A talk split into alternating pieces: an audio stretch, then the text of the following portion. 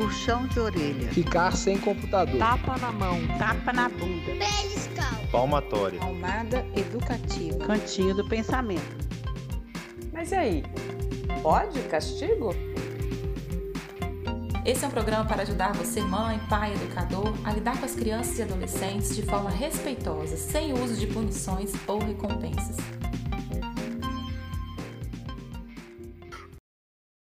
Oi, Mana, Oi, Nina, tudo bem? tudo bem?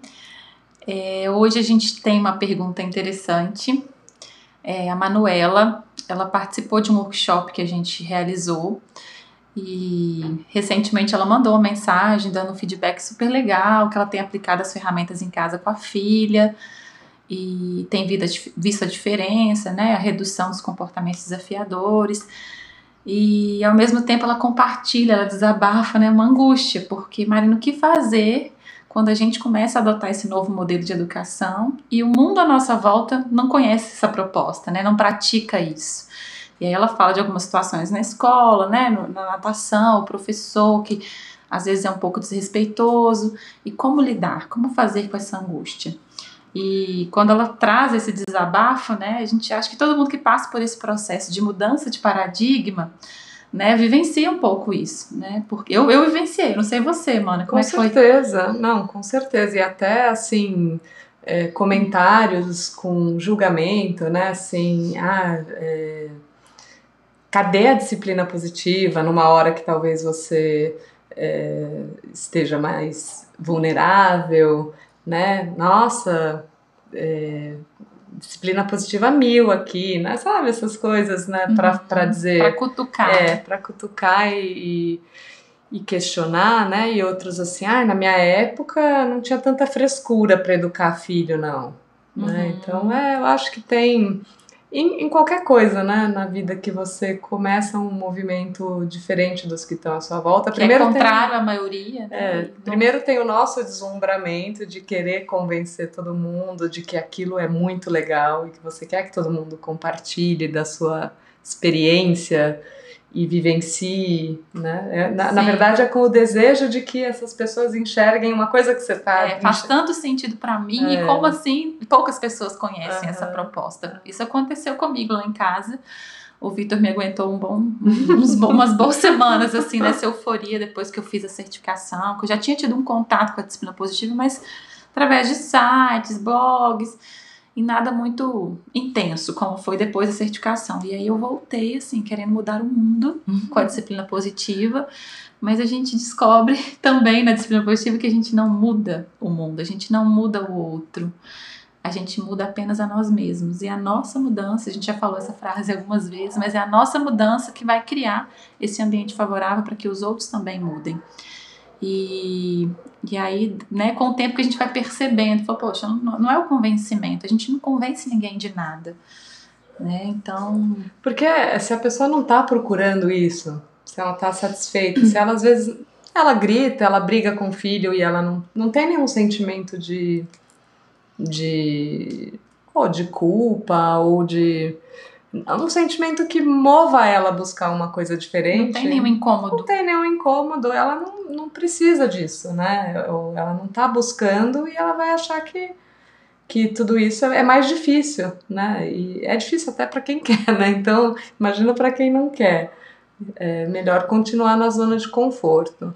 Então, acho que a primeira coisa que a gente pode falar para Manuela Isso. é, é, é, você já falou, né? A gente não muda ninguém, a gente só cria um ambiente favorável para que o outro mude e tá tudo bem a gente discordar, né? Agora, quando mexe com, quando a gente vê alguém gritando com o nosso filho e a gente É, aí muda a história um pouquinho. é, é, uma coisa é um, um parente querer dar palpite ou querer é, julgar as suas escolhas, né? Então, ah, tá tudo bem, a gente pensa diferente, enfim, né? A gente pode conversar mais sobre isso, quero ouvir o seu lado, você topa ouvir o meu, uma coisa bem também. é, quero ouvir o que que você tem para dizer sobre isso, por que, que você acha que é importante gritar ou bater, que, que como isso é benéfico, que resultados isso Porque às produz. vezes as pessoas só aí, reproduzem. é, às vezes a pessoa só de só de você abrir espaço para ela falar, ela vai ver que na verdade ela não tem nada para falar de bom disso, né? E já faz pensar e querer te ouvir. Mas quando mexe com a nossa cria, né? É. Aí sim. Então, acho que vale você contar um pouco da, da sua história com a escola. Da... É.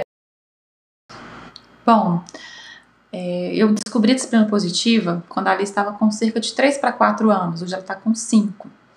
E até então, coisas que antes não me incomodavam passaram a me incomodar. Né? Eu comecei a perceber e a ficar mais atenta às formas de disciplina que a professora utilizava em sala de aula, muitas vezes retirando privilégios, é, não deixando de ir para o parque. Embora a Alice ela nunca foi uma criança que demandasse esse tipo de disciplina. Ela sempre se adaptou muito bem na escola, mas ela contava dos coleguinhas que ficavam sem ir para o parque, que ficavam né, sendo punidos de alguma forma, e aquilo começou a me incomodar.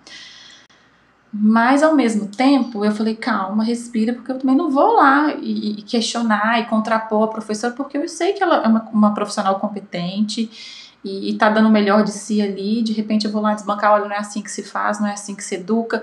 Não, né? O que a gente faz é, às vezes, criando oportunidades de conversa, de diálogo, né? Logo no início do ano, é, que começou depois que eu fiz a certificação, eu falei, pô, é, eu quero dar de presente para essa professora um livro, dar para ela a oportunidade de ver outras possibilidades, assim como eu também tive a oportunidade de conhecer. Despertar eu quero a curiosidade dela também, né? até criar esse vínculo Sim. antes de confiança, de que não seja uma coisa de uma crítica. Exatamente, a gente ter esse cuidado porque é, senão a gente acaba afastando as pessoas, né? Acho que uma questão que eu tenho aprendido muito de não é porque o outro pensa diferente de mim que ele é melhor ou pior, ou eu sou melhor ou pior que o outro, né? Então não tem isso. Não tem pai e mãe melhor, não tem professor melhor que o outro. Eu acho que tem pensamentos diferentes. E se a gente acredita que o que a gente a, nossa convicção pode contribuir de alguma forma e ampliar né, possibilidades, vamos levar isso com cuidado, né, respeitando o outro, né, enfim.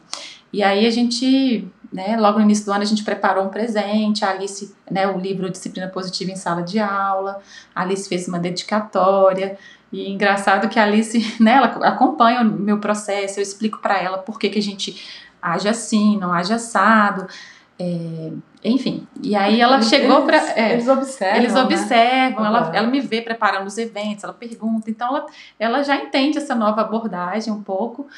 E ela entregou o livro para professores. Depois a professora me relatou. E ela falou: Tia, esse livro aqui, se você ler ele, você não vai mais deixar ninguém de castigo e ninguém sem parque. Não acredito. e aí a professora que eu convidei ela para participar de um workshop, ela foi como cortesia.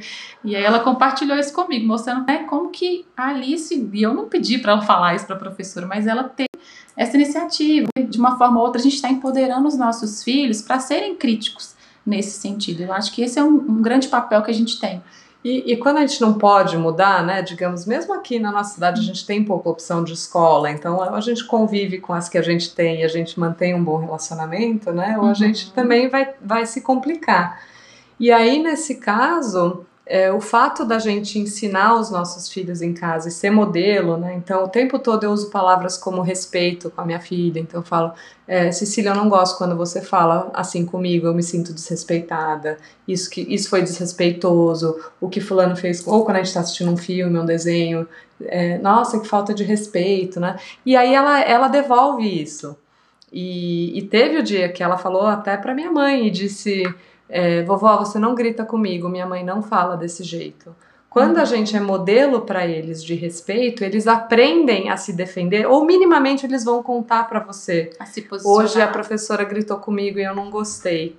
Né? Então, pelo menos você vai ficar sabendo, porque quando a gente é, acostuma os filhos com gritos, com é, tapas, com violência, eles aprendem que isso é aceitável.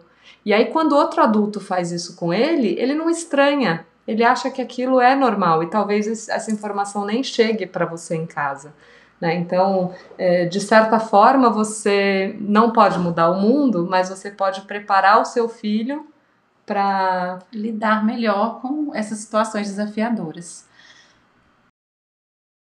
E, Mana, eu fico pensando muito nessa questão desafiadora mesmo. A gente ter um autocontrole para a gente é, ter o cuidado de não fazer algo que é contrário àquilo que a gente acredita. Porque se eu acredito né, na disciplina positiva, no modelo que é baseado no respeito mútuo, né, sem imposições, que, é, enfim, a gente. Um modelo democrático. É um modelo democrático, então como que eu vou impor o meu ponto de vista para o outro? Né? É incoerente. Então, é difícil, né? Porque a gente quer fazer o outro enxergar aquilo que é tão bonito pra gente e, é. e respeitar os pequenos e, e, não fazer mais nenhuma criança passar por isso. Exatamente. E isso mexe muito, né? Quando eu vejo alguém na fila do supermercado e o pai tá lá sujigando a criança ou falando, né, de uma forma agressiva. Outro dia eu vi uma mãe chutando o filho. Ai. Falei para você não pegar isso, chutou a criança a minha vontade de falar, minha filha, o que, que você está fazendo com a sua criança? Mas né, eu não tenho esse direito. Não. E não é assim que a gente vai né, alcançar as pessoas. Eu acho que a gente tem que viver isso. E para Até a questão de ser modelo, né? É, a gente é modelo para os filhos e a gente é modelo.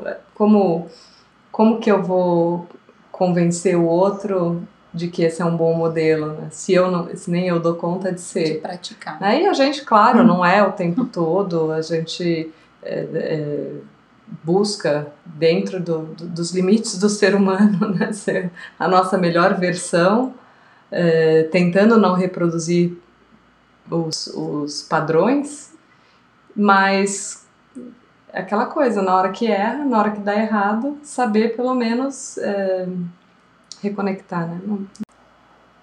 É, eu acho que o grande segredo é a gente ser coerente com, que, com aquilo que a gente acredita. E às vezes é um caminho que vai nos angustiar mesmo, porque a gente vai ver coisas totalmente contrárias, mas a gente tem que ir sempre com respeito, com empatia, entendendo que aquela pessoa age daquela forma por, por algum motivo então, a gente tentar se colocar essa, naquele lugar. Essa questão da empatia é super importante, na verdade, né? Que a gente fala muito, a coisa de ver com os olhos dos outros, ouvir com o ouvido dos outros, de fato se colocar no lugar das pessoas e tentar ver qual é a história dela, de onde ela está vindo, o que, que ela viveu, por que, que ela age dessa forma, né? Ela teve acesso à informação que você teve, que tipo de educação ela recebeu, qual o sentido que ela vê nisso. Então, é, e aí, claro, se você tiver a opção de trocar a criança, mudar o professor de natação e tal, é, é, uma, é um caminho, porque você não quer ver o seu filho sofrer. E se você não tiver, é, a, a duras penas, você vai ter que, é, como fazem os mineiros, comer pela beirada, devagarzinho, né, se aproximando. É, eu, eu vivenciei uma experiência no, no balé da minha filha, lá quando eu morava em Dayatuba ainda de tentar mostrar para a professora que aquele aquela eu fiquei assistindo muitas aulas ela tinha dois anos e tinha muita espera. Todo mundo esperava para atravessar a sala uma de cada vez e eram dez crianças de dois anos e e aí passava uma, passava outra, e ela falava: ah, quem não tiver boazinha vai ficar no final da fila criança de dois anos. Ah. Aí eu falei para ela, nossa, eu trabalho com crianças, se você tentasse, todo mundo atravessa junto, elas todas iam fazer, dá para elas fazerem quatro vezes o movimento e não tem espera, né? Não tem essa questão. E o que eu ouvi assim, não, mas balé é disciplina, elas têm que aprender a esperar. Então, assim, é, é, complicado, porque mesmo você indo com cuidado, com delicadeza e tal, pode Querendo passar um ar de, de de arrogância, de que você está querendo se meter no trabalho da pessoa e, enfim. É complicado mesmo. Manuela, obrigada por trazer essa questão, porque muitas pessoas com certeza passam por é. isso. E espero que a gente tenha trazido alguma luz aí para você e que, que isso possa te acalmar aí nesse momento. É isso. Obrigada, Manuela, e até a próxima. Tchau, tchau.